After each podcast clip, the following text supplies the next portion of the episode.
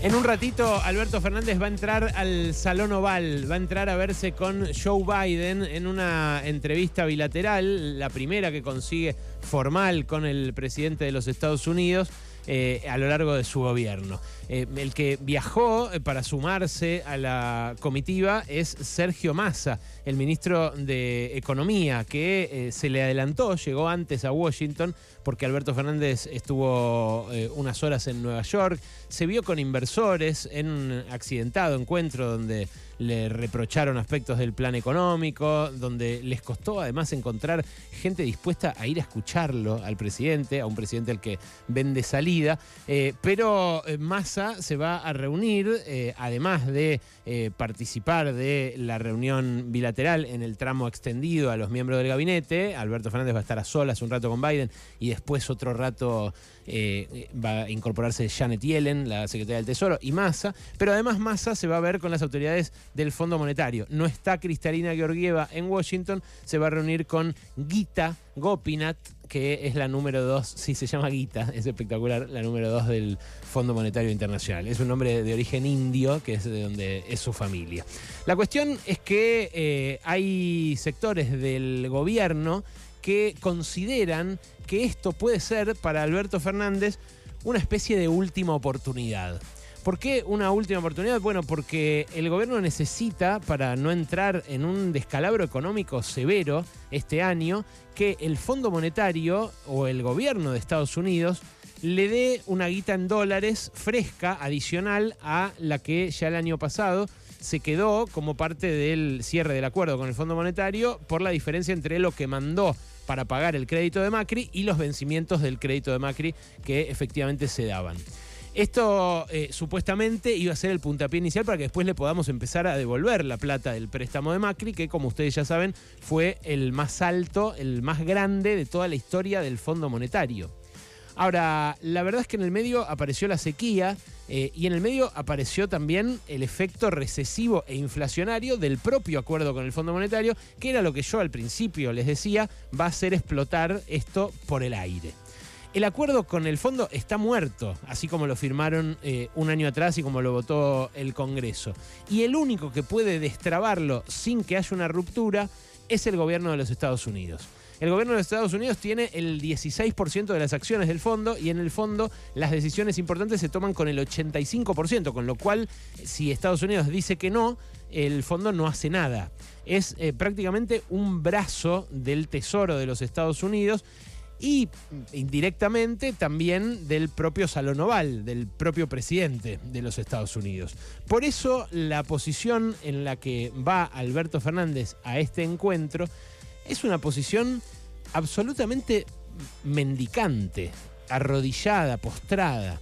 Alberto Fernández no solamente necesita esa guita para eh, que no se empine la inflación en lo que queda de este año, para no llegar a las elecciones, al momento de las elecciones con una inflación que puede ser del 10% mensual, sino que también, en caso de recibir esa guita, podría incluso reposicionarse en la interna frente a sus adversarios. ¿Por qué digo esto? Y porque si Alberto Fernández vuelve con un crédito bilateral de Biden mañana, le dice a Cristina, a ver, a ver si, no, quiero ser gracioso, dice, a ver si son tan malitos ahora Máximo y vos como lo eran hasta la semana pasada, que querían que yo me baje de inmediato. Porque Sergio Massa, es cierto que fracasó también en su, en su intento de bajar la inflación a 3 para abril, pero también se guarda esa carta de eh, su línea directa con Estados Unidos para el equilibrio de fuerzas interno en el frente de todos. Ahora, en caso de que pase eso, sea que eh, el, eh, presidente Joe Biden destrabe la refinanciación y la flexibilización del acuerdo con el fondo, o que directamente él le dé guita, ¿en qué posición te pensás que nos deja a todos nosotros, a todos los demás? Porque Estados Unidos ya ha dicho abiertamente, en general esto lo dicen en non-papers clasificados que se desclasifican décadas después, o lo dicen en reuniones súper secretas, en embajadas, en búnkers, no. Esta vez lo dijeron por la tele Esta vez la generala del Comando Sur, Laura Richardson, dijo que eh, le interesa a Estados Unidos esta región del planeta porque tiene agua, porque tiene litio y porque tiene eh, recursos que en otras regiones no hay, además del gas y el petróleo de vaca muerta, que ya sabemos hace años que eh, ese interés de las potencias del norte global explotar y exportar hacia sus países. Concretamente al que más le interesa es Europa, que se quedó sin el gas de Putin después de la guerra entre Rusia y Ucrania. Ahora, eh, ¿el peronismo honraría su tradición si se apoyara en este encuentro con Biden para transitar estos últimos nueve meses de su mandato? ¿El peronismo acaso eh, cumpliría con sus principios doctrinarios en caso de que, eh, bueno, Biden le preste esa guita al frente de todos o se la habilite a Sergio Massa, más o menos parecido a lo que Donald Trump en su momento se la habilitó a Mauricio Macri? Y bueno, yo pienso que no. El peronismo nació eh, con una disyuntiva. Braden o Perón. Le decían Braden a Sprill Braden, que era el embajador de ese momento de Estados Unidos en Argentina, porque el embajador de Estados Unidos apoyó abiertamente a la Unión Democrática, a los que iban en contra de Perón, que eran radicales, socialistas, comunistas, eh, incluso eh, toda, la derecha eh, que apoyaba habitualmente los golpes militares. Bueno, aquella disyuntiva, Braden o Perón, se mantuvo durante aquel primer peronismo y se mantuvo como una especie de mística general eh, por encima del peronismo proscripto durante muchos años después, a pesar de que el propio peronismo todo el tiempo decía ni yanquis ni marxistas. No decía que eh, les resultara simpática la Unión Soviética, por ejemplo. Bueno, el peronismo hizo de esa tercera posición a nivel internacional eh, una parte de su historia, de su identidad. Y ahora parece resignarla cuando uno lo ve, por ejemplo, a Sergio Massa eh, en el Council de las Américas junto con Horacio Rodríguez Larreta y el embajador de ahora, Mark Stanley, el sucesor de Braden tantos años después, que les dice, pónganse de acuerdo y hagan ustedes lo que ya están haciendo, que está buenísimo. Claro, eh, es un peronismo que en el medio navegó las relaciones carnales de Menem. Entonces a los que vivimos ese momento, la verdad que no nos extraña. Eh, pero sí resulta muy impactante leer ahora, tantos años después, la carta que le mandó Antonio Cafiero eh, cuando eh, todavía era agregado financiero de la Embajada Argentina en Washington, una carta que le mandó a Perón en 1949 que eh, desclasificó y que publicó el historiador Mario Rapoport en 2014. En esa carta, que a mí me resulta alucinante, Cafiero le dice, ¿Nos conviene a nosotros hacernos socios del Fondo Monetario? El fondo se había creado en el 44 y Argentina todavía no se había asociado. Recién con la Libertadora en el 56 empieza a formar parte. Eh, y le dice en la carta, la realidad económico-social del mundo exige que se respete primero un nivel mínimo de vida y decencia en sus poblaciones y en sus clases trabajadoras. Esto es lo que marca nuestra doctrina, la del justicialismo, pone entre comillas Cafiero. Y que sobre eso, sobre eh, ese respeto, se edifique el sistema de relaciones económicas que más convenga para todos en general y no para las potencias más y mejor desarrolladas.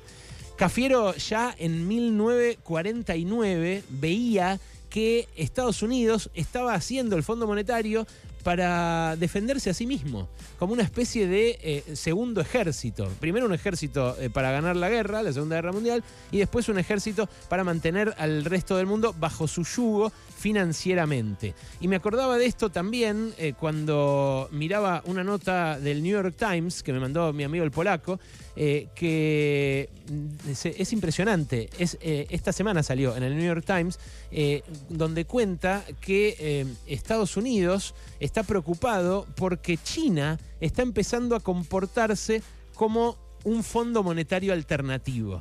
Dice, después eh, de, eh, de, ser pionera con eh, préstamos gigantes, China está ahora rescatando financieramente a países. Beijing está emergiendo eh, como eh, un nuevo prestamista de última instancia eh, y está asesorando y trabajando con países como hace el Fondo Monetario después de prestarles. Repito, esta nota de anteayer de Keith Bradsher, reportero de el New York Times en Beijing, expresa hasta qué punto a Estados Unidos le preocupa que China haga eh, lo que hace el fondo, pero eh, con su propio poderío en eh, países que ellos consideran parte de su zona de influencia, de su patio trasero. Y eso me parece que hace todavía más contradictoria con la historia del peronismo esta foto que vamos a ver hoy de Alberto Fernández con Joe Biden en una, en una posición realmente lastimosa para nuestro país, que es pedirle ayuda para resolver un problema que ellos mismos nos crearon cuando le prestaron esa plata a Macri para que ganara las elecciones de 2019. China, según esta nota, ya le está eh, prestando eh, le está dando préstamos de emergencia a bajísimas eh, tasas de interés a Laos, a Pakistán, a Nigeria, a Surinam y a otros países pequeños. Pero está empezando a pensar en hacerlo con otros más grandes, como Sri Lanka por ejemplo, que es una isla de 22 millones de habitantes, la mitad de los argentinos. Bueno, eh, esa discusión es una discusión que nosotros lamentablemente no nos dimos, porque cuando se estaba discutiendo acá si eh, convalidar o no la deuda de Macri con el Fondo Monetario, lo que decían los peronistas, los mismos peronistas de Braden o Perón, es que ahora no hay alternativa, porque China es parte del Fondo Monetario y China no quiere negociar si no es eh, previamente firmado un acuerdo con el Fondo Monetario. Bueno, el New York Times dice todo lo contrario. Dice que China está prestándole cada vez más plata a otros países, por supuesto con sus condiciones también, que China no regala nada, igual que Estados Unidos, pero quizás convenga volver a este texto de Cafiero de 1949 para entender por qué al peronismo le resultó en ese momento más conveniente tomar una tercera posición y no entregarse así de cuerpo entero a un imperio declinante. Pasaron cosas, cosas. Hasta las 16 con Alejandro Berkovich.